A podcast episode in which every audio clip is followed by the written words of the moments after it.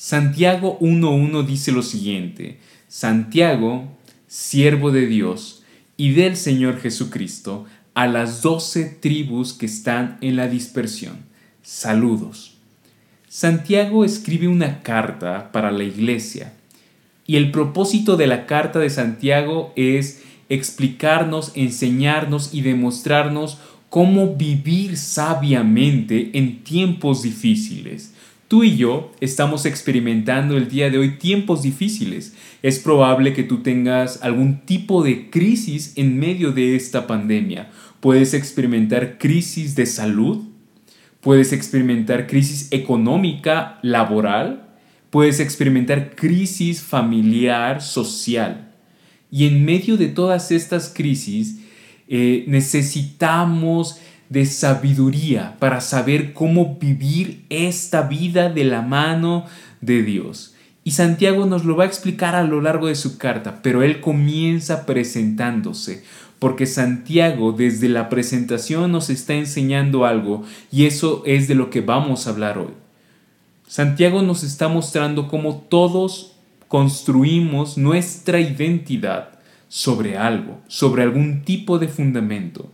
Y Santiago nos va a enseñar cuál es el fundamento más sólido para construir nuestra identidad. Santiago nos va a mostrar cómo se construye una identidad en sabiduría. De esto vamos a hablar hoy.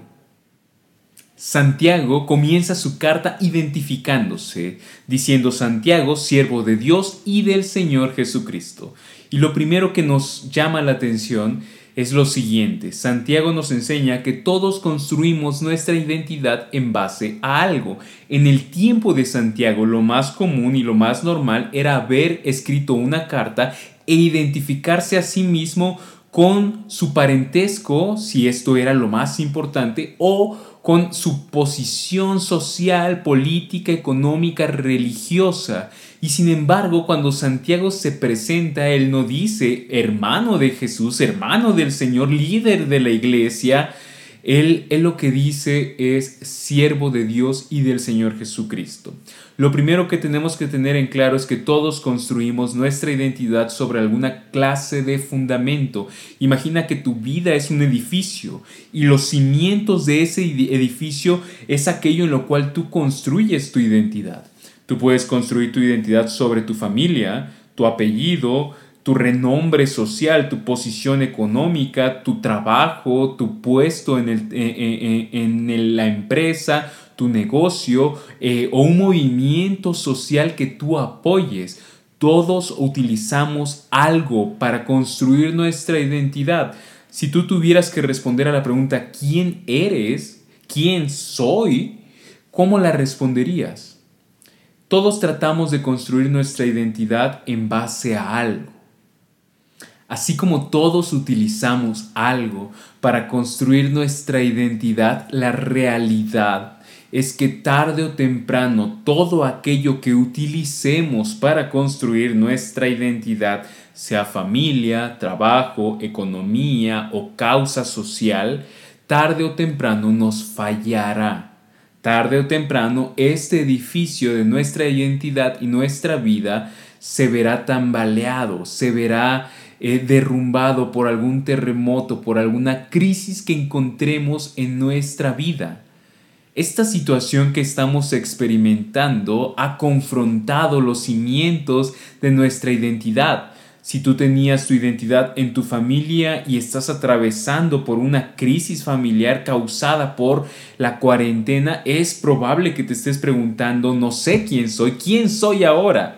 Si tú estabas construyendo tu identidad en base a tu éxito laboral, a tu éxito empresarial y la pandemia vino a destruir, a demoler tu, trabajo, tu empresa, tu negocio, es muy probable que estés atravesando una crisis no solo económica, sino existencial. ¿Quién soy? es probable que estés sufriendo no solamente de pérdidas económicas, sino de un vacío, de una ansiedad. Si tú habías construido tu identidad sobre una relación amorosa y esta relación amorosa no pudo eh, eh, sobrevivir a la pandemia, a la cuarentena, es muy probable que te estés eh, preguntando quién soy. La realidad es que fuera de Dios no hay cimiento que pueda sostener tu vida por mucho tiempo. Todo, todo en esta vida, aun lo más grande y excelente, todo falla como cimiento de nuestra existencia. No solo es que los cimientos que hemos utilizado para construir nuestra identidad fallen, la realidad es que estos, estos cimientos que utilizamos cuando, inclusive cuando no fallan, inclusive cuando están funcionando bien, entre comillas, nos esclavizan. Santiago reconoce esto. Él dice, yo soy siervo de Dios y del Señor Jesucristo. ¿Por qué? Porque Santiago sabe perfectamente que todos somos siervos de aquello en lo que colocamos nuestra identidad. La palabra siervo en la escritura, en la Biblia, se puede traducir también como esclavo. ¿Y qué quiere decir esto? Todo aquello en lo cual tú coloques tu identidad funcionará como tu amo será tu amo funcional. Tal vez no lo digamos así, pero sí será la forma en la que trabajará nuestro corazón. Pongo algunos ejemplos. Si tú colocas a tu familia como la fuente de tu identidad, tú vas a colocar las expectativas de tu familia como las metas de tu vida y te esclavizarás a ellas. Si tú colocas el éxito laboral o económico como tu identidad, como la respuesta al quién soy, yo soy exitoso, colocarás el horario laboral, los sacrificios que tengas que hacer, vas a poner las expectativas de trabajo, de éxito de la sociedad como tu amo y te doblegarás ante ellas, estarás dispuesto a hacer lo que sea, les obedecerás ciegamente. Si tú colocas una causa social o política, sea cual sea, sea de derecha o sea de izquierda, como la fuente de tu identidad, te verás constantemente en una dinámica en la cual las políticas, los, los ideales, la ideología de, de, este movimiento definirá tu vida, tu valor, tu sentido, quién está bien y quién está mal, tus relaciones eh, tu plática, tu mentalidad, te doblegarás ante, ante ellas y esta causa será tu amo, dueño y señor. Si tú colocas tu identidad en una relación romántica, tú serás esclavo del éxito, del amor que otra persona tenga hacia ti. Santiago lo reconoce claramente.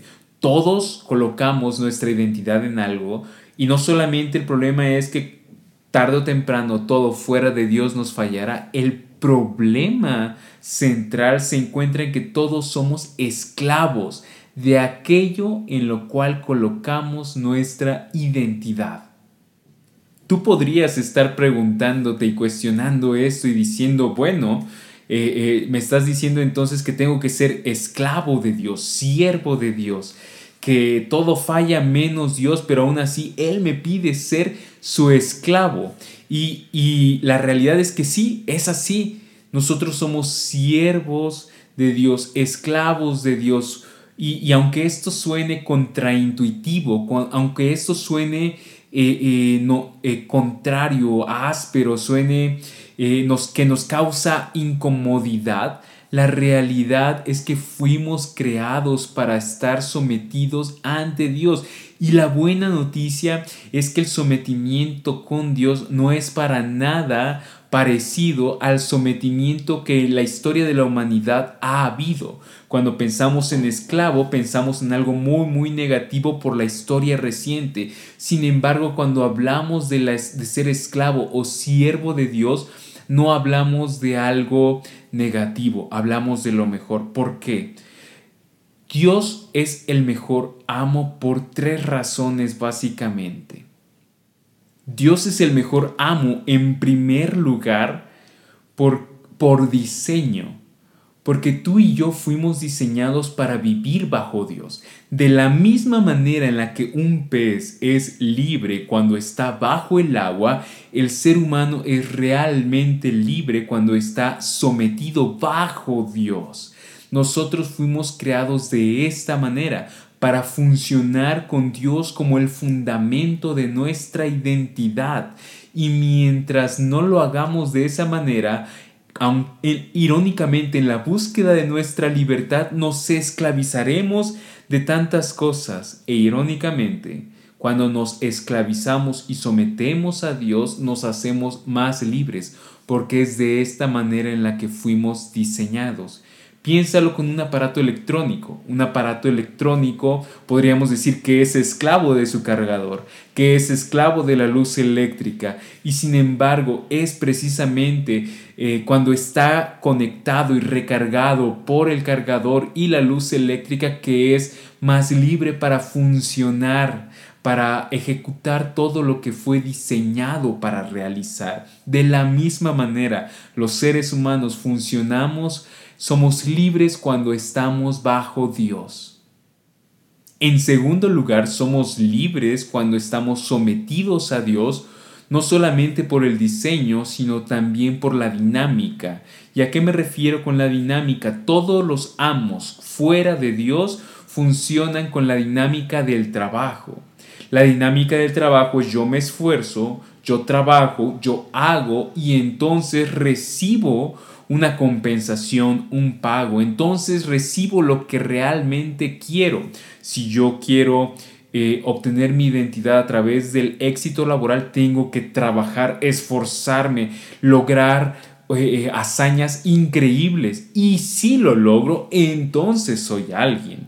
Si yo quiero obtener mi mérito a través de una relación romántica, me tengo que esforzar porque esta relación funcione y sea exitosa para que entonces yo sea alguien. Si yo quiero obtener mi identidad a través de un movimiento social, de una causa política, yo tengo que esforzarme porque la causa y el movimiento tenga éxito, porque si lo tiene, entonces yo soy alguien. Pero la dinámica de la esclavitud a Dios, de ser siervo de Dios, de obtener mi identidad de Él, no es la dinámica del trabajo, es la dinámica del regalo, es la dinámica de la adopción. ¿Cuál es esta dinámica? En lugar de trabajar, esforzarme, de hacer para entonces yo recibir la dinámica de, del cristianismo, la dinámica de ser siervo de Dios es yo obtengo, yo ya soy alguien y por lo tanto eso cambia mi vida. No tengo que hacer nada para ser alguien en Dios. ¿Por qué? Porque mientras en, en la dinámica de trabajo yo tengo que hacer para ser alguien, en la dinámica con Dios, Jesús mismo Dios encarnado, Él ya lo hizo. Él ya obtuvo mi identidad, mi valor y mi sentido en la cruz. ¿Y cuál es esa identidad, ese valor y ese sentido? Yo ya soy amado, yo ya soy alguien, yo ya soy hijo de Dios, yo ya soy valorado, yo ya tengo propósito, yo ya tengo sentido, yo ya tengo esperanza, yo ya tengo vida, tengo plenitud porque alguien más lo hizo por mí. Cuando tú das un regalo, el regalo eh, eh, se lo das a alguna persona y a esa persona no le costó nada, nada le costó ese regalo. Sin embargo, eso no quiere decir que el regalo no tenga valor. Tú compraste el regalo. Lo que para esa persona es gratis, para ti fue costoso. De la misma manera, la identidad en Dios es un regalo, que para ti y para mí es totalmente gratuito pero no, eso no significa que sea barato. Lo que significa es que tú y yo no lo pagamos. Jesús lo pagó. ¿Cuál fue el precio de la identidad que tú y yo podemos tener en Dios? La vida misma de Cristo.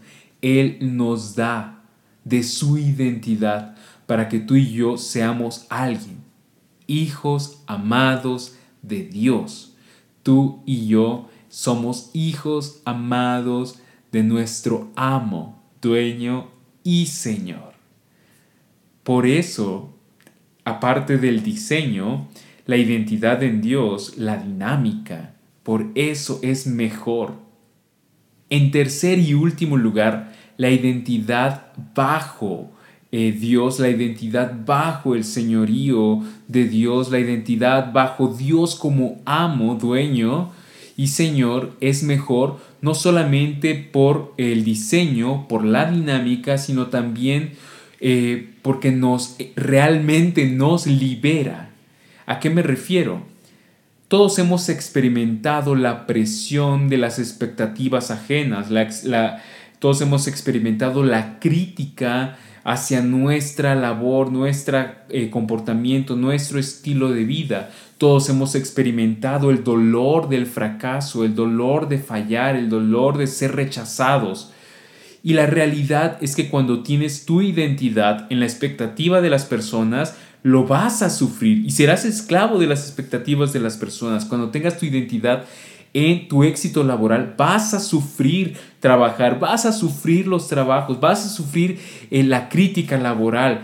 Cuando pongas tu identidad en un amor romántico, vas a sufrir del rechazo, vas a experimentar eh, eh, el desamor y, y todo, todas y cada una de estas cosas no solamente van a ser críticas laborales, rechazos de una persona, de una pareja romántica o decepción hacia otras personas.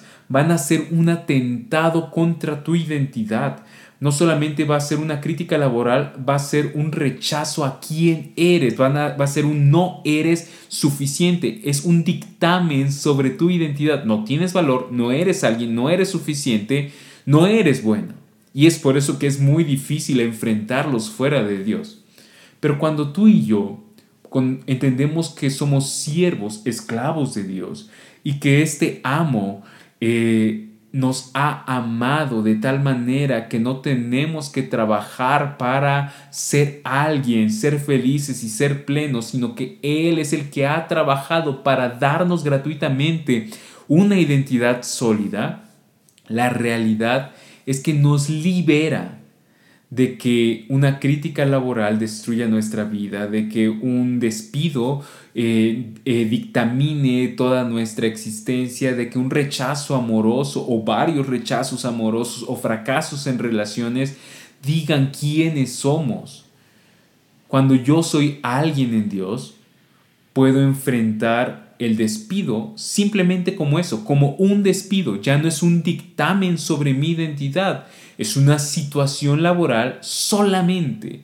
Cuando eh, alguien me rechaza amorosamente, eh, no es un dictamen, no es una sentencia sobre mi valor como persona, simplemente es un rechazo de esta persona en concreto. No dice nada de quién soy porque yo soy amado aunque esta persona no lo vea de esa manera. Cuando no cumplo con las expectativas de mi familia, eh, puedo sobrellevar eh, la crítica y el rechazo, porque yo no vivo y no existo, no soy lo que soy para por complacer a las personas. Yo soy lo que soy de manera gratuita por lo que Cristo ha hecho por mí, por el amor de Dios hacia mí. Yo soy alguien y entonces puedo enfrentar la crítica como eso, una diferencia de opinión.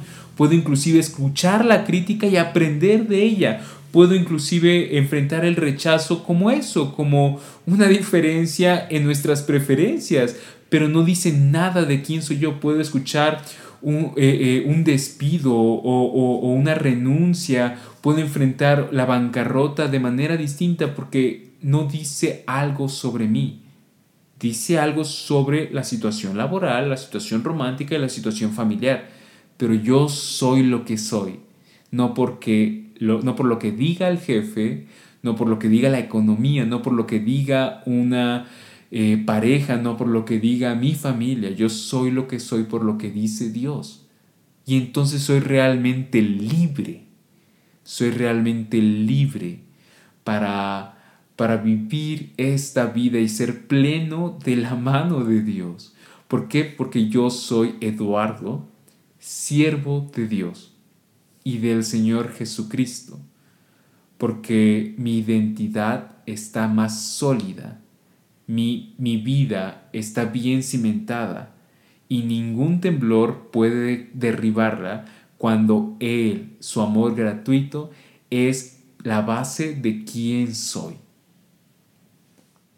¿Cómo sería mi vida entonces?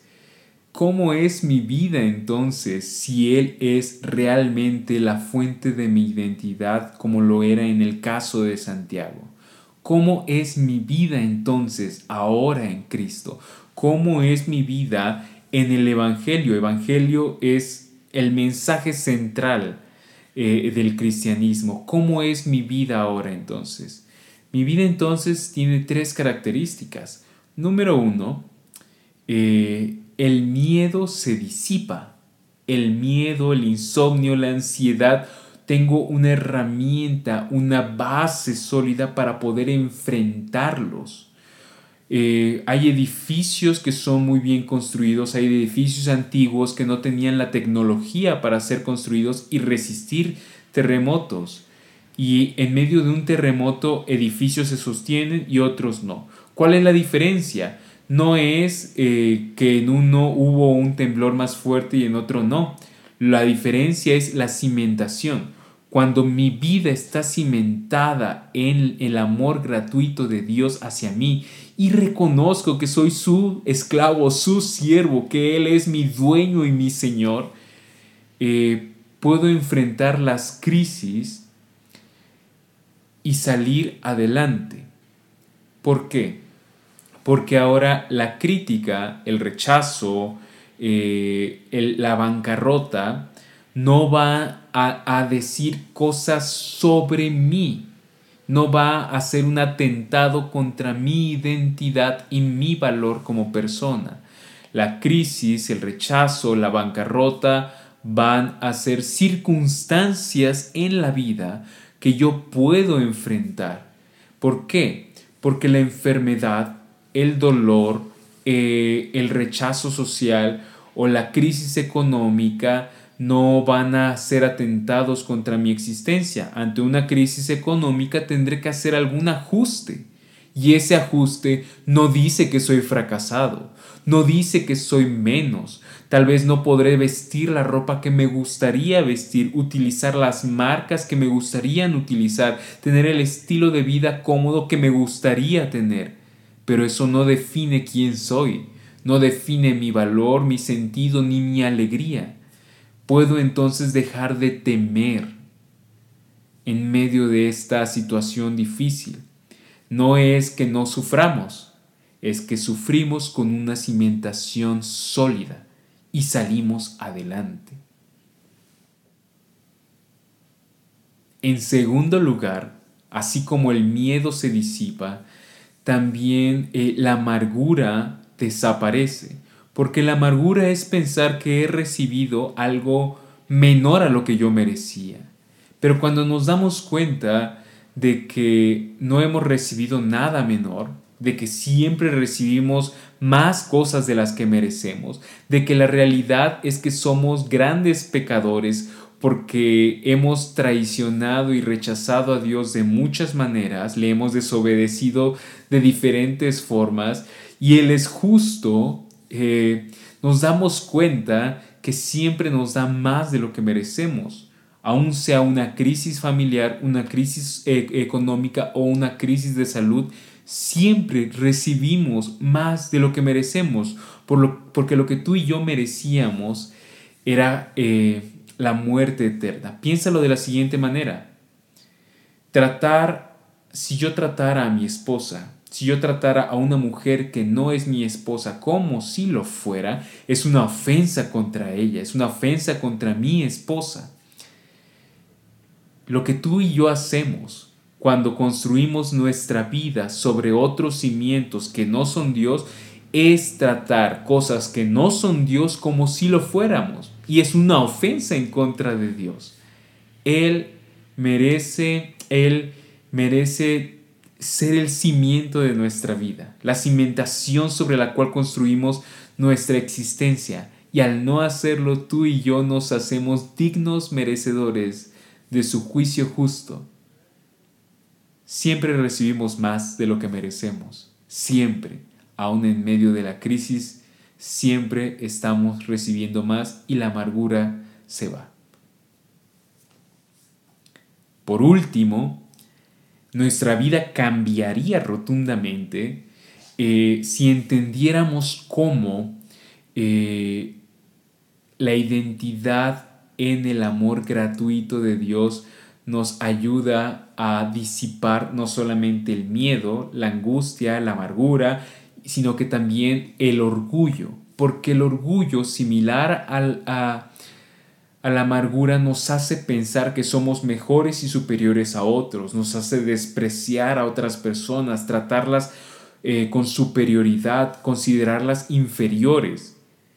Pero cuando nos damos cuenta que nuestra identidad es gratuita y es inmerecida, nos damos cuenta que no tenemos el derecho, derecho alguno de considerarnos mejores que otras personas que reconocernos, o sea, superiores a los demás. Y entonces el orgullo se va, porque la identidad en Dios me permite amar a aquel que yo considero que no es digno de mi amor, aquel que yo considero fracasado, derrochado, un don nadie, aquel que yo considero que es inferior porque me hace darme cuenta de que el verdadero inferior, que el verdadero fracasado, que el verdadero don nadie era yo con mis cimientos falsos. Hoy puedo amar a aquel a quien yo despreciaba por la identidad que tengo ahora en Cristo y su amor gratuito. Santiago pudo haber comenzado su carta identificándose con su puesto social religioso, con su familiaridad con Jesús, y sin embargo, Él nos enseña algo. Una vida sabia no es solamente lo que hacemos, sino es quiénes somos. Cuando te preguntan quién eres, ¿qué respondes? Hoy tú y yo podemos dejar los cimientos falsos, cimientos que harían de nuestra vida un lugar inhabitable, que harían de nuestra vida un lugar propenso a derrumbarse ante cualquier crisis y podemos cimentar nuestra existencia en la identidad del amor gratuito de Dios. Hoy, pase lo que pase, suceda lo que suceda, venga lo que venga, sea enfermedad, escasez o rechazo, yo soy amado y nada ni nadie, no hay crisis, pandemia, persona que pueda cambiar eso.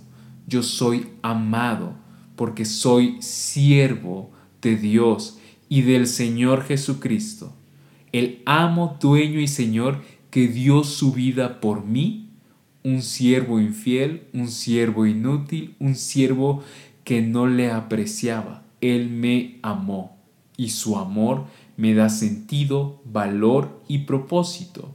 ¿Lo crees? Porque si lo crees, quiero preguntarte, ¿quién necesita escuchar esto?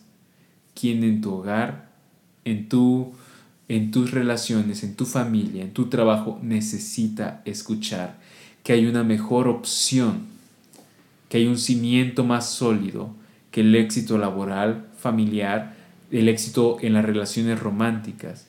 Hay una mejor opción que es el amor gratuito de Dios por personas imperfectas como tú y como yo.